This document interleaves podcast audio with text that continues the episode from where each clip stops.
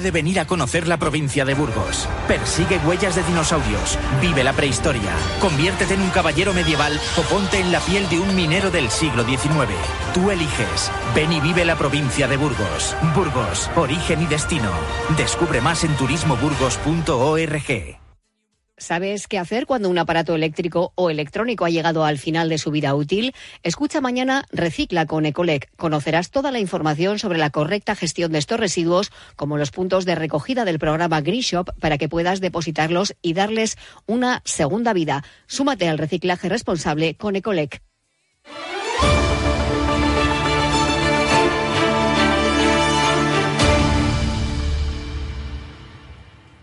Onda Cero.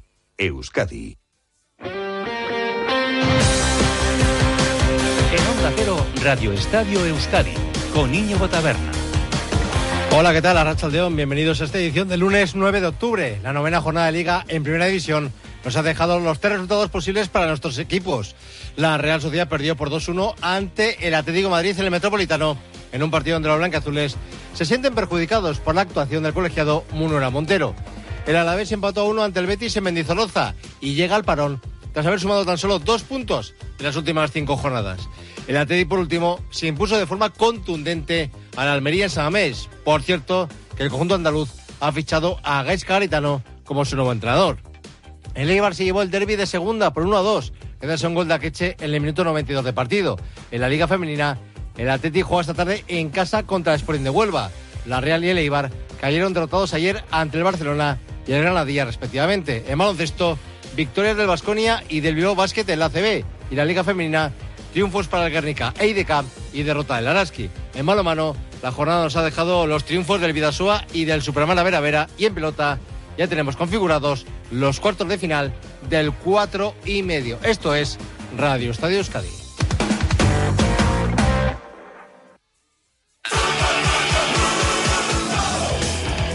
Comenzamos con los argumentos del día de hoy, hablando de fútbol, de la Real Sociedad que ayer encajó su segunda derrota, lo que llamamos de temporada.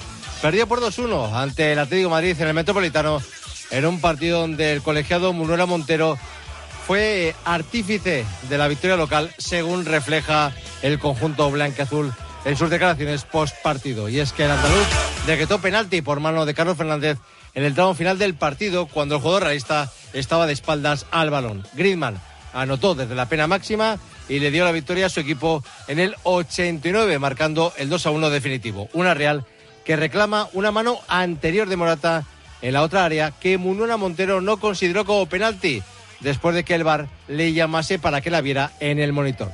Después de esa jugada polémica, Oyarzábal había hecho el 1-1, igualando el gol marcado en la primera parte por Samuel Lino para los locales. Al término del partido, Imanol solo quería hablar del partido jugado por su equipo y evitó valorar la actuación arbitral. Para eso estáis vosotros, ya lo habéis visto eh, y, punto, se acabó. Yo lo que me, tengo que centrar es en lo que en la propuesta del, equipo, en lo que hemos hecho, en cómo en el segundo tiempo eh, hemos ido a por ellos, hemos, hemos conseguido además por merecimiento empatar, que, una vez más el equipo ha mostrado el, el nivel que tiene en ese segundo tiempo y que estaba más cerca el 1-2 que el 2-1.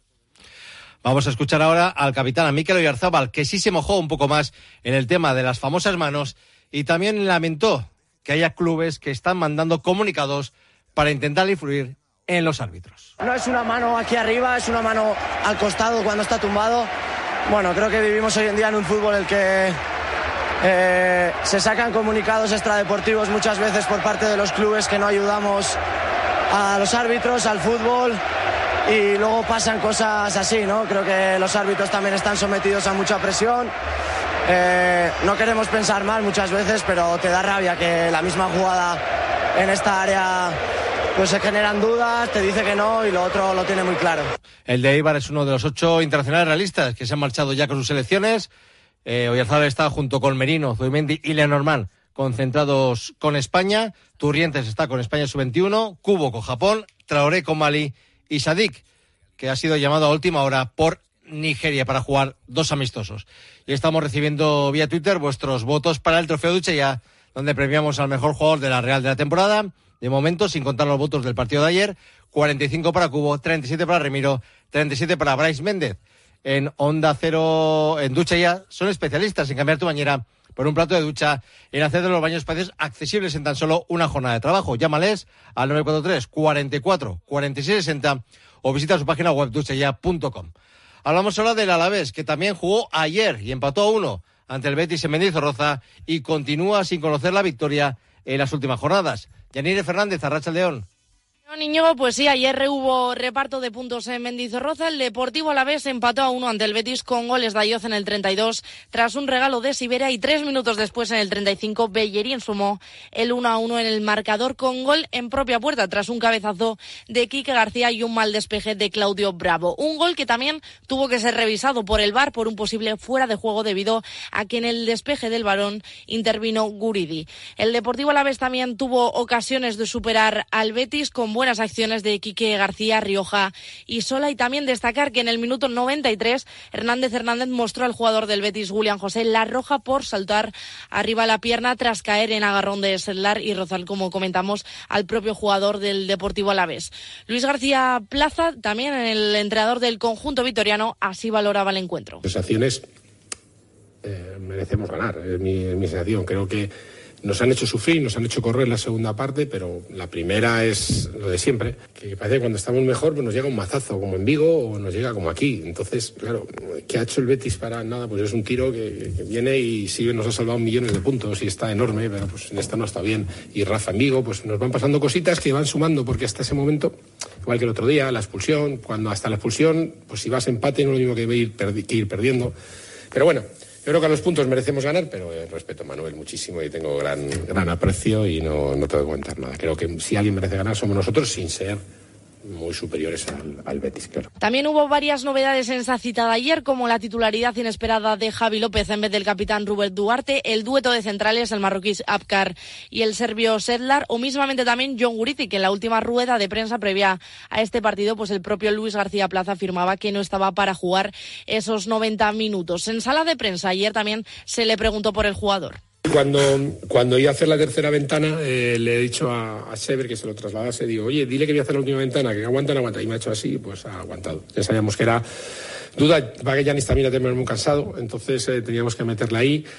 Y bueno, en lo que hablamos siempre de, de como nos falta un jugador en medio campo, no podemos doblar las posiciones tanto en medio como, como arriba, ¿vale? Incluso él manda a calentar a Selu, que, que, que no tenía miedo de sacarlo si hubiéramos necesitado, incluso puede jugar ahí también.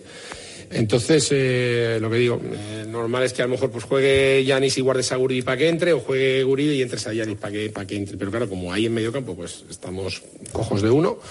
Los de Luis García Plaza con ocho puntos se mantienen en una zona de peligro justo por encima del descenso con solo dos victorias en lo que va de temporada. A la vuelta también los albiazules tendrán que buscar fuera de casa los tres puntos que ayer no pudieron obtener. El próximo encuentro será el domingo 22 de octubre en la Cerámica ante el Villarreal a las seis y media de la tarde. Destacar también, niño, que ya son seis los jugadores que no estarán junto a la plantilla en este parón, ya que Apcar se irá con la selección de Marruecos, Marín Javi López y Samu Morodion con Santi Denial, la sub-21, Hagi con Rumanía y Ogueno con la de Guinea. También ayer en ese encuentro del Alavés con el Betis se vio un poco empañado durante el mediodía por unos altercados que hubo entre ultras de ambos equipos en una terraza de Vitoria. Hay un único detenido por el momento de 31 años por la chancha por un delito de atentado a agente de la autoridad. Por su parte, se han iniciado también las indagaciones policiales pertinentes para el esclarecimiento de lo sucedido y se han identificado a varias personas. Gracias, Yanire. Hablamos ahora del Athletic, que se marcha este parón de liga con buenas sensaciones después de su holgado triunfo del viernes ante el colista Almería en este inicio de, de la jornada. Gorka Citores, cuéntanos, Arracha León. A Rachel Doniño, y es que el conjunto colista, el Almería, dio muchísimas facilidades y la goleada pudo ser mucho mayor si el Atlético hubiera estado un poquito más atinado de cara a la portería rival y eso que arrancó bien el partido con un gol en los primeros minutos de Gorka Guruceta que con cuatro tantos iguala a Iñaki Williams como máximo realizador del Atlético. El segundo tanto, eso sí hubo que esperar más de, allá de la hora de partido, obra de Dani García, su primer tanto con la camiseta rojiblanca del centrocampista guipuzcoano tras 182 encuentros vistiendo la elástica del Athletic y el último tanto el de Ollán Sancet que volvía tras eh, partido de sanción y que había sido llamado esa misma mañana para la concentración de la selección absoluta de Luis de la Fuente la selección española para redondear una noche con tres puntos rompiendo la racha de dos jornadas sin conocer la victoria y en un partido en el que Ernesto Valverde reconocía que le hubiera gustado que hubiera llegado el segundo tanto antes. Es cierto que hemos dominado, hemos marcado goles. Mi plan, el segundo gol venía un poco antes y el tercero también, pero ha venido tarde y entonces siempre te genera incertidumbre. Hemos dominado el, el partido y, sí, es verdad que podíamos haber llevado un marcador un poco más tranquilo, pero estábamos a expensas de cualquier error en alguna salida, en, en algún contacto, en alguna situación, les, les podía dar el empate. Entonces, pues bueno, hemos estado peleando hasta que hemos conseguido ese segundo gol que nos hemos tranquilizado un poco más y ya el tercero, pero sí ha sido un partido completo por nuestra parte. Alegría por la victoria y alegría también por el segundo tanto. El primero en la carrera como rojiblanco de Dani García, que fue recibido luego en el vestuario, bueno, con aplausos y hasta con la bajada al propio vestuario del presidente del Atlético. Así de satisfecho resumía Ernesto Valverde la felicidad del, del, vestuario por el tanto de Dani García. Pues le doy mucho valor y nos alegramos muchísimo por él. Ha sido una alegría para todo el vestuario porque es un jugador que tiene llegada, a pesar de que es medio centro y a veces eh, medio centro defensivo, él tiene llegada, tiene llegada porque tiene buena entrada de cabeza de segunda línea, porque tiene buen tiro y yo creo que, bueno, he comentado, esperamos no tener que esperar otros siete años. Bueno, pues siete años ha tardado Dani García en eh, celebrar un gol con la camiseta roja y blanca en un triunfo contundente 3-0 frente a la Almería. Después, como decía, de dos jornadas sin ganar, esa derrota en el derby de Anoeta ante la Real, desempate a dos en Samamés ante el Getafe, acabando el Atlético con 10 ante el equipo de, de Bordalás y la importancia que le daba Ernesto Valverde justo antes del parón a lograr esta victoria, la siguiente. Anímicamente estábamos muy bien porque veníamos a hacer dos partidos eh, en los que uno lo pudimos ganar, eh, que fue el del Getafe, empezando jugando con, con, un jugador menos y el otro día que lo disputamos y nosotros y nos ganó la Real y hay que admitirlo, pero eso, la liga continúa y los partidos que vienen son retos que tienes que eh, afrontar y hoy lo hemos afrontado con garantías, no porque luego viene el parón, sino porque queríamos encontrarnos con la victoria y aprovechar que hemos perdido pues para que sirviera de acicate un poco para ese partido. Yo creo que lo hemos hecho bien. Pues el Atlético se va con buenas sensaciones al parón, Íñigo, en quinta posición en la tabla clasificatoria con 17 puntos, que regresa hoy al trabajo tras descansar el fin de semana, lo va a hacer por la tarde en Lezama Puerta Cerrada, pendientes de Geray, que tuvo que abandonar el encuentro al comienzo del mismo por un fuerte golpe en la, en la cadera, también de Ruiz de Galarreta y de Miquel Vesga, con los que se espera contar ya en el partido frente al Barcelona después del el parón. Ausencia esta tarde de los internacionales, recordamos, Ollán Sánchez, Nico Williams y Unai Simón, que ya están concentrados con la selección española de Luis de la Fuente, y una última hora del conjunto rojiblanco nos habla del cambio de césped que ha comenzado hoy en el estadio de Samamés. Se espera que esté eh, disponible y en perfecto estado para el encuentro que disputarán el 29 de octubre, domingo a las seis y media de la tarde en eh, Samamés, Atlético y Valencia.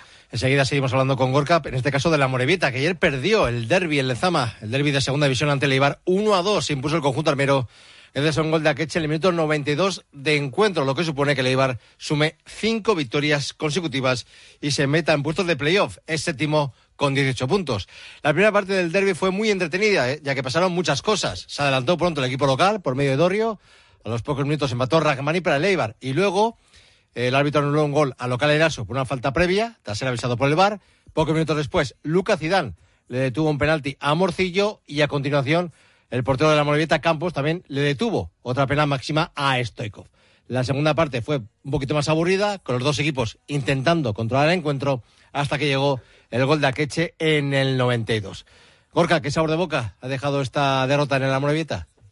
Bueno, pues con la sensación de que las dinámicas han marcado el partido, que la Morevieta mereció cuanto menos eh, en la jornada de ayer, pero que esa dinámica positiva, eh, en este caso en las filas del Eibar, y la dinámica negativa en las del Amorebieta, que lleva cuatro encuentros sin ganar y solo una victoria en las siete últimas jornadas, sumando solo cuatro de los últimos 21 puntos, pues fue lo que marcó la diferencia y así lo reconocía el técnico Aritz Mujica. Hemos hecho un buen partido contra un gran Eibar que venía de racha, pero bueno, estos son las rachas. ¿No? Pues un equipo que, que, está mirando para arriba, que, que, en estos momentos hace bien su trabajo y, y, está todo de cara, pues en el minuto 90 pues te mete un gol, ¿no? Y a nosotros, pues en estos momentos, eh, aún y todo con el 1-2, hemos tenido dos ocasiones para poder marcar y no hemos marcado, ¿no? Pues en estos momentos estamos en esa línea, pero tenemos que darle la vuelta y tener confianza de que esos momentos eh, buenos volverán y, tendremos que estar conformes y confiados de que van a llegar. Y dentro de esa polémica, el gol anulado a Javier Aso en la primera parte por una falta previa de Edwards. Bueno, desde la Morevieta entienden ¿no? que el colegiado dejó la ley de la ventaja porque había habido una falta previa sobre el jugador escocés y que luego en el bar, bueno, pues anuló el golazo de, de Eraso. Sin embargo, el entrenador de guipuzcoano de la Morevieta, fíjate lo que decía Íñigo. Las decisiones son decisiones y, bueno, cuando llama al bar ya sabes que algo va a pasar, ¿no? Algo que del partido que, que, que ha pitado pues va a cambiar, ¿no? Pues eh, al final eh, cuando hemos metido el gol y, y ha llamado del bar sabía que, que, algo iba a pasar porque no era normal que, que, bueno, que de un golazo así, ¿no? Pasara de repente que una falta a favor, ventaja, de repente una falta en contra, sin gol cosas que, que, pasan en el fútbol, unas veces te beneficia, otras no, pues, pues ya está, pues al final hay que seguir, el partido no lo hemos perdido ni por el bar ni por nada, o sea, lo hemos perdido por nuestros detalles, por nuestras cosas que no hemos eh, aprovechado y cosas que tenemos que mejorar y, y hay que seguir para adelante. Ya yo va la Morevieta a tratar de mejorar hoy y mañana descanso, el miércoles vuelta al trabajo pensando ya en la cita frente al Leganés en Butarque. Gracias Gorka. Ahora hay que escuchar al técnico del equipo ganador del derby, al entrenador del conjunto armero, a Joseba Echeverría. Eh, hemos encontrado un Amore que, que pensábamos que, que, iba a ser esto, ¿no? Muy intenso, muy ordenado. Es muy difícil eh, ganar a este equipo y de hecho aquí en Lezama eh, todos los partidos que que les he visto, no solo eh, el hecho de recibir poco, sino eh, ocasiones de los rivales muy pocas. Y creo que hoy, eh, en ese aspecto, nosotros, pues bueno, hemos dado un paso al frente porque, porque bueno, tener esa sensación de, de, peligro en esta categoría, fuera de casa y en este campo contra este rival tan, tan intenso y tan ordenado, pues no, no es nada fácil. En la Liga Femenina se está disputando la cuarta jornada. El Atleti juega esta tarde a las 6 en Lezama frente al Sporting de Huelva. La Real perdió ayer 3-0 ante el Barça y el Eibar también cayó derrotado 0-1 ante el Granadilla en Ipurúa. Vamos con el baloncesto porque en la Liga CB la jornada nos ha dejado el triunfo del Vasconia, que se impuso en la cancha de Granada por 81 a 90. Escuchamos al técnico vasconista, a Joan Peñarroya. sin estar excelentes en parcela defensiva, hemos ido controlando y hemos tenido una ventaja más o menos amplia hasta que, que hay ha llegado el momento ahí malo nuestro, que se junta con, con las técnicas y la antideportiva y bueno, también es importante que el equipo en una dinámica pues negativa y con un ambiente pues evidentemente en contra pues ha sabido mantener la calma Bilbao que también ayer logró la victoria en casa ante el Murcia por 77 a 68. Escuchamos al satisfecho técnico de los vizcaínos, Jaume Ponsarnau. El éxito ha sido, yo creo, sobre todo defensivo, ¿no? Dejar a, en, el, en, el, descanso 24 puntos a, a Lucam con todo su potencial, pues ha sido un gran mérito. Ellos han dado una respuesta, la ventaja del marcador a lo mejor nos ha dado esta confianza para no perder la cabeza, pero sin ninguna duda todas las cosas que hemos hecho mal en ese momento tendremos que aprender a hacerlas. Pero bueno, creo que, tiene mérito para nosotros esta victoria contra un equipo tan potente como, Can Murcia, donde a momentos hemos, hemos encontrado pues muy buen nivel competitivo. En la Liga Femenina, el IDI Cascoten se impuso ante el Celta 55 a 93, el Guernica derrotó al Ferrol 63 a 64. Por cierto, que el Guernica no va a viajar finalmente a Israel, donde este jueves debía jugar partido Europa, de Eurocup, perdón, de Eurocup ante el Ramat. Y el Araski perdió ante el Jairis por 77 a 67. Vamos con el balomano. El Vidasoa sigue invicto en la Liga Sobal. En esta última jornada se impuso con claridad al Puente Genil por 37 a 19. Jacobo Cuetara, técnico Vidasotarra. Una primera parte demoledora con 10 goles de diferencia al descanso, con menos de 9, menos de 10 goles encajados y con una segunda parte sólida en la cual no solo no hemos dado opción a remontada, sino que encima hemos eh, conseguido marcar más goles de diferencia con la participación de todo el mundo, rotando, dosificando esfuerzos, dando minutos que pueden ser importantes para jugadores que estaban teniendo menos. Eh, más no se puede pedir, la verdad. El Superamara Vera Vera, por su parte, también se impuso con claridad en la pista del Elche por 22 a 32 para la alegría y satisfacción de su técnico, Imanol Álvarez. Pero bueno, hay días especiales y hay días que, que todo sale bien. Nuestra portera paró, la defensa tuvo la agresividad que, por ejemplo, nos faltó en Elda y el equipo de ataque estuvo muy, muy serio. Yo creo que fue un gran triunfo que seguro que, que nos refuerza, es un triunfo de los, que, de los que se recuerdan y de los que espero que marquemos el puntito a partir del cual volver a crecer un poquito más, ¿no? En rugby, primera victoria de la temporada en la división de honor para Lampordicia, que derrotó al Alcobendas por 29 a 30. Y en pelota, Peña logró ayer su clasificación para los cuartos de final del 4 y medio Tras derrotar a El Ezcano por 22 a 5, también logró el pase Salaverría, que se impuso a Urruticochea por 22 a 14. Nos tenemos que marchar. Llega el repaso informativo de las 3 de la tarde. Después, Julia, la onda, el deporte volverá a la sintonía de Onda Cero Euskadi a las 9 de los 10 de la noche con la brújula del Radio Estadio con Yanire Fernández. Pasen una feliz tarde. Hasta mañana. Agur.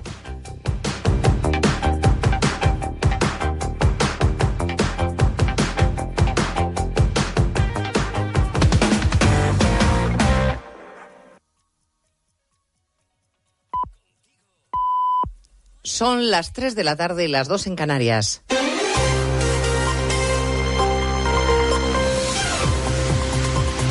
Noticias en Onda Cero. Buenas tardes, les resumimos en tres minutos la actualidad informativa de este lunes que les venimos contando desde las dos en Noticias Mediodía, con primera parada en Oriente Próximo y noticia de última hora, porque la Unión Europea acaba de suspender los pagos de ayuda al desarrollo a Palestina tras la ofensiva de Hamas. Además, ha anunciado el comisario de vecindad, Olivier Valgelgi, que está revisando todos los proyectos en marcha, siguiendo los pasos de Austria. Alemania también ha informado está revisando sus compromisos de cooperación. Estamos hablando de unos 700 millones de euros. Mientras tanto, la televisión israelí acaba también de confirmar que ha habido al menos dos incursiones terrestres desde el Líbano en territorio israelí. Incursiones que confirmarían la implicación de Hezbollah en los ataques de Hamas contra Israel. La ministra de Defensa, Margarita Robles, ha confirmado que los militares españoles que integran la misión de la FINUL precisamente en el Líbano están en estado de alerta. Ayer estuvieron en, los refugios, eh, hablamos con ellos y también con el, jefe de la misión. Eh, hoy están haciendo ya patrullas eh, ordinarias en la línea de la Bulgaria, estamos en permanente contacto con ellos y por tanto vamos a ver la evolución, que ocurre y en lo que hace referencia a España, puesto que el jefe de la misión de UNIFIL es español y tenemos un contingente de 600 personas. Estamos en, en, alerta. Hay dos españoles entre los desaparecidos tras los ataques terroristas de Hamas. El gobierno británico también reporta la desaparición de 10 de sus nacionales y Estados Unidos acaba de confirmar la muerte de nueve norteamericanos. Poco se sabe de los casi 300 rehenes que jamás tienen en su poder, la mayoría de ellos civiles israelíes. La respuesta del gobierno de Tel Aviv no se ha hecho esperar. Las víctimas en Gaza se cuentan por centenares tras una noche de intensos bombardeos y se ha impuesto sobre la franja un bloqueo total. Los gazatíes no tienen combustible, ni electricidad, ni comida desde hace horas. Israel está llevando a cabo una movilización masiva y urgente de 300.000 reservistas y el peligro de un conflicto a más gran escala de la región aumenta toda vez que Irán podría estar detrás de estos ataques. El ministro de Exteriores, Álvarez, en más de uno, ha evitado señalar directamente al régimen iraní porque dice que de momento no hay pruebas. En estos momentos no hay ninguna evidencia ni ningún indicio de que eso sea así. No debemos de inquietar más a nuestros ciudadanos con una situación que ya es muy inquietante. La preocupación y la condena internacional que en el caso de nuestro gobierno